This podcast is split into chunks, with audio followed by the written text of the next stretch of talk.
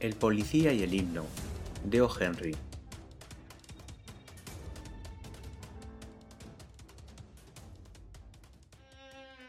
Sophie se movió inquieto en su banco de Madison Square.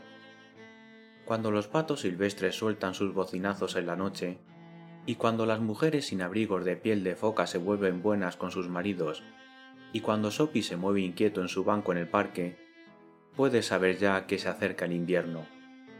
En el regazo de Sophie cayó una hoja muerta. Era la tarjeta de Juan Escarcha. Juan es bueno con los moradores habituales de Madison Square y les avisa a tiempo de su visita anual. En las esquinas de cuatro calles entrega su tarjeta al viento del norte, lacayo de la mansión de todas las intemperies, para que los que la habitan puedan prepararse. La mente de Sophie cobró así conciencia del hecho de que había llegado el momento de que se convirtiese en una comisión de medios y arbitrios de carácter unipersonal para promover lo necesario frente a los rigores inminentes. Y esa era la razón de que se moviese inquieto en su banco. Las ambiciones hibernatorias de Sophie no eran demasiado elevadas. No había en ellas consideraciones de cruceros mediterráneos, de cielos meridionales soporíferos surcando la bahía del Vesubio. Todo lo que su alma anhelaba eran tres meses en la isla. Tres meses de cama y comida aseguradas, y de agradable compañía, a salvo de Borias y de los policías, le parecían a Sophie la esencia de las cosas deseables. La hospitalaria Blackwell había sido durante años su residencia de invierno.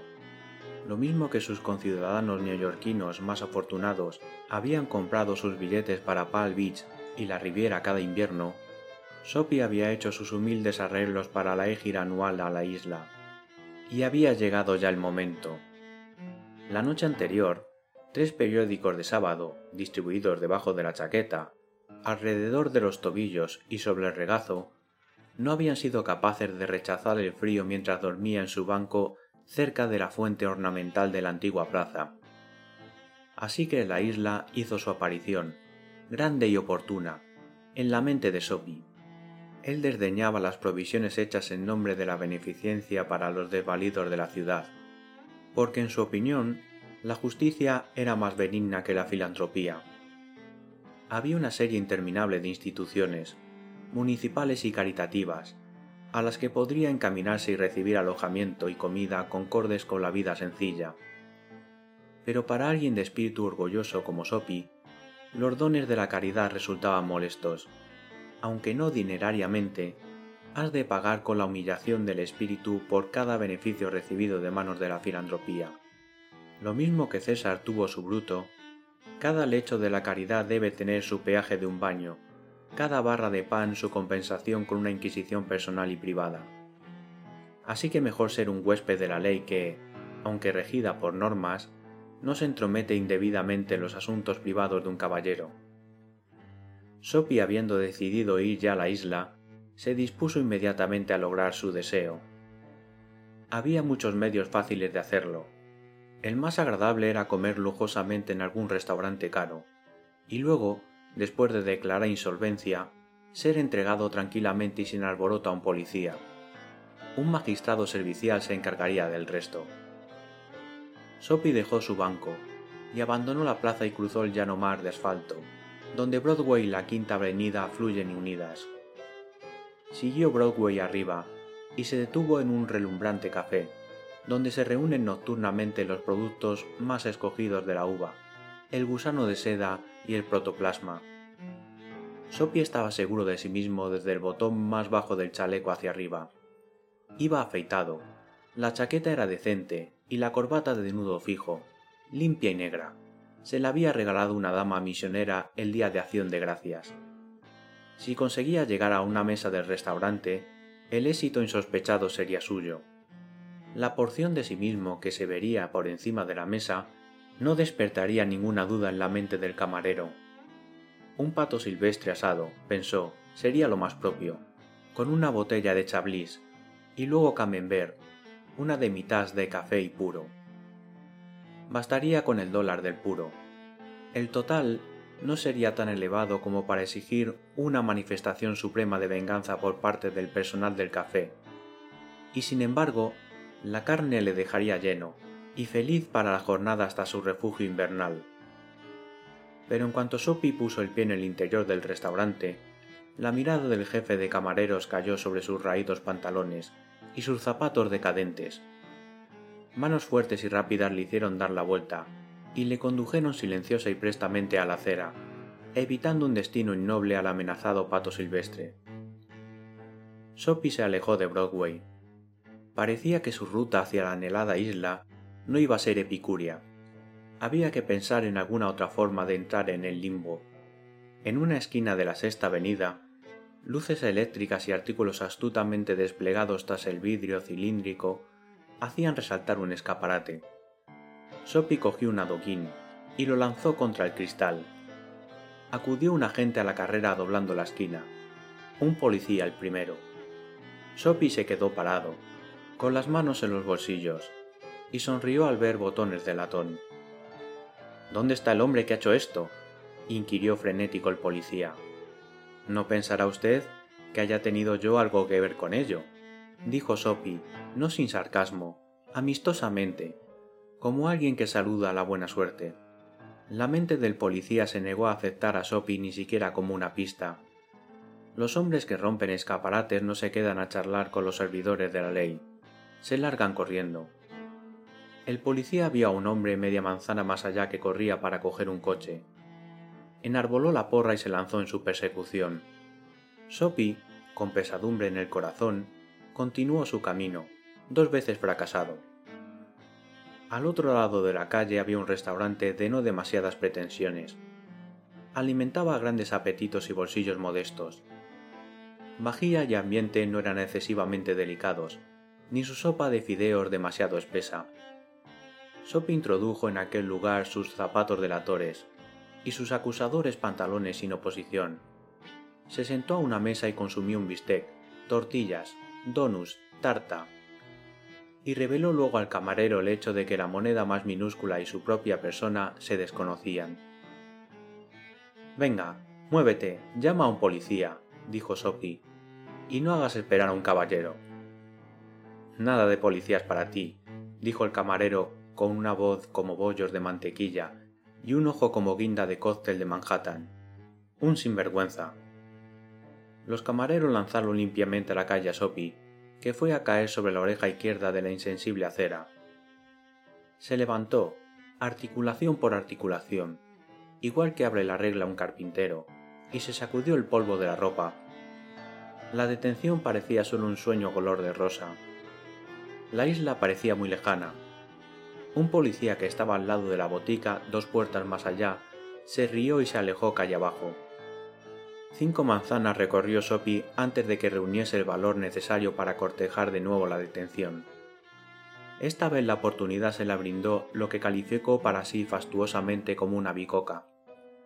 Una joven de apariencia modesta y agradable estaba parada delante de un escaparate mirando con vivo interés su exhibición de cuencos de jabón de afeitar y de tinteros, y a dos metros del escaparate había un policía grande de aspecto severo apoyado en una boca de riego. El designio de Sophie era asumir el papel del despreciable y execrado acosador.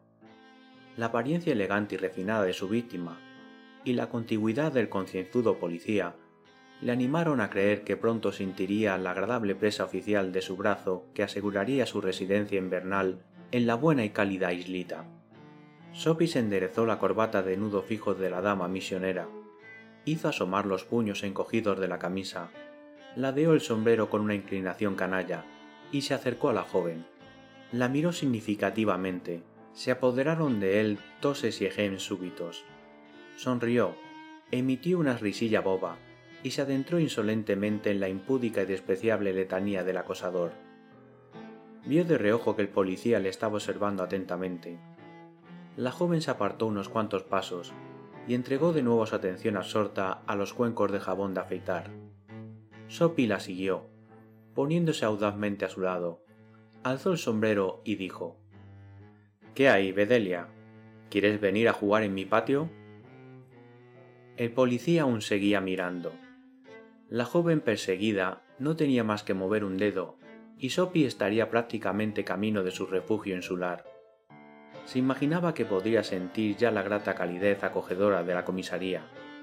La joven le miró y extendió una mano, le cogió por la solapa de la chaqueta. Claro, Mike, dijo jovialmente, si me convences con un par de cervezas. Te habría hablado antes, pero el poli estaba mirando. Sophie pasó por delante del policía, abrumado de tristeza, con la joven haciendo de hiedra trepadora en su roble. Parecía condenado a la libertad. En la esquina siguiente se deshizo de su acompañante y se alejó corriendo. Se detuvo en el distrito en el que de noche se encuentran los libretos, promesas, corazones y calles más alegres. Mujeres vestidas de pieles y hombres de abrigos gruesos se desplazaban alegremente por allí en el aire invernal. Se apoderó de Sophie un miedo súbito a que algún terrible encantamiento le hubiese hecho inmune a la detención. La idea provocó en él cierto pánico, y cuando se tropezó con otro policía que paseaba majestuosamente delante de un teatro resplandeciente, se agarró al recurso inmediato de conducta desordenada. Sophie empezó a gritar en la acera farfulleos beodos, acompañados de roncos gritos. Bailó, aulló, desvarió y perturbó de otras formas diversas cielo y tierra. El policía hizo girar la porra, dio la espalda a Sophie y comentó con un ciudadano. Este es uno de esos tipos de Yale que andan celebrando el cero que le han cascado en Hartford College. Hacen ruido, pero no hay peligro. Tenemos instrucciones de dejarles en paz. Sophie, desconsolado, abandonó su inútil y falaz alboroto. ¿Nunca le pondría las manos encima a un policía? En su imaginación, la isla parecía una Arcadia inalcanzable. Se abotonó la delgada chaqueta contra el viento frío. En una cigarrería vio a un hombre bien vestido encendiendo un puro bajo una luz vacilante había dejado al entrar su paraguas de seda junto a la puerta. Sophie entró también, se hizo con el paraguas y salió otra vez con él lentamente. El hombre del puro le siguió presuroso. Mi paraguas, dijo con firmeza. ¿Ah, sí? dijo Sophie burlón, añadiendo la ofensa al pequeño latrocinio. Bueno, ¿por qué no llama usted a un policía? Yo lo cogí, su paraguas. ¿Por qué no llama usted a un policía? Hay uno ahí en la esquina. El propietario del paraguas aminoró el paso. Sopi hizo lo mismo, con un presentimiento de que la suerte iba a ser otra vez contraria. El policía les miraba a los dos con curiosidad. Bueno, dijo el hombre del paraguas, claro, en fin, ya sabe cómo ocurren esas equivocaciones. Yo, si el paraguas es suyo, espero que me perdone. Lo cogí esta mañana de un restaurante si lo conoce usted como suyo, bueno, espero que... Por supuesto que es mío, dijo Sophie malévolamente. El exdueño del paraguas se retiró. El policía se apresuró a cruzar la calle, para ayudar a una rubia alta ataviada con capa de ópera a evitar un tranvía que se aproximaba a dos manzanas de distancia.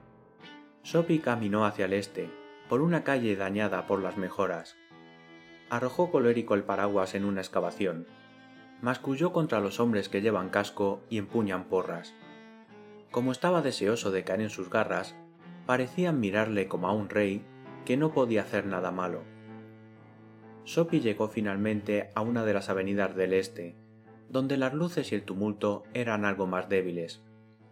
Enfiló por ella hacia Madison Square, pues el instinto hogareño sobrevive hasta cuando el hogar es el banco de un parque pero en una esquina insólitamente silenciosa, Sophie se quedó parado. Allí había una iglesia vieja y pintoresca, con muchos recovecos y gabletes. A través de una vidriera de color violeta brillaba una luz suave, donde vagabundeaba, sin duda, por las teclas el organista, cercionándose de su dominio del himno sabatino que iba a tocar, y llegaba de allí a los oídos de Sophie una música dulce que la atrapó y le inmovilizó transfigurando junto a las circunvoluciones de la verja de hierro. Brillaba la luna en el cielo, lustrosa y serena. Los vehículos y los peatones eran escasos. Guiaban soñolientos los gorriones en los aleros. Por un pequeño espacio de tiempo, la escena podría haber sido del patio de una iglesia rural. Y el himno que tocaba el organista fijó con cemento a Sopi a la verja de hierro pues lo había conocido bien en los tiempos en que su vida contenían cosas como madres y rosas, y ambiciones, y amigos y pensamientos y cuellos de camisa inmaculados. La conjunción del estado de ánimo receptivo de Sophie y del influjo de la vieja iglesia provocó un cambio súbito y milagroso en su alma. Vio con rápido horror el pozo en el que se había precipitado, los días de degradación, los deseos indignos, las facultades arruinadas y las motivaciones viles que constituían su existencia. Y de un modo súbito, también su corazón respondió emocionadamente a este novedoso talante. Un impulso instantáneo y poderoso le movió a enfrentarse a su destino desesperado. Saldría del cenagal, volvería a ser un hombre, derrocaría el mal que había tomado posesión de él. Estaba a tiempo. Aún era relativamente joven. Resucitaría sus viejas y ávidas ambiciones, las perseguiría sin tregua. Aquellas solemnes pero dulces notas del órgano habían puesto en marcha una revolución en él. Al día siguiente, iría al estruendoso distrito del centro de la ciudad y buscaría trabajo. Un importador de pieles le había ofrecido una vez un puesto como chofer. Le buscaría al día siguiente y le pediría el puesto. Sería alguien en el mundo. Haría... Sophie sintió posarse una mano en su brazo. Se volvió rápidamente y vio la cara ancha de un policía. ¿Qué estás haciendo aquí? le preguntó la gente. Nada, dijo Sophie. Entonces ven conmigo, dijo el policía. Tres meses en la isla, dijo el magistrado del Tribunal Municipal a la mañana siguiente.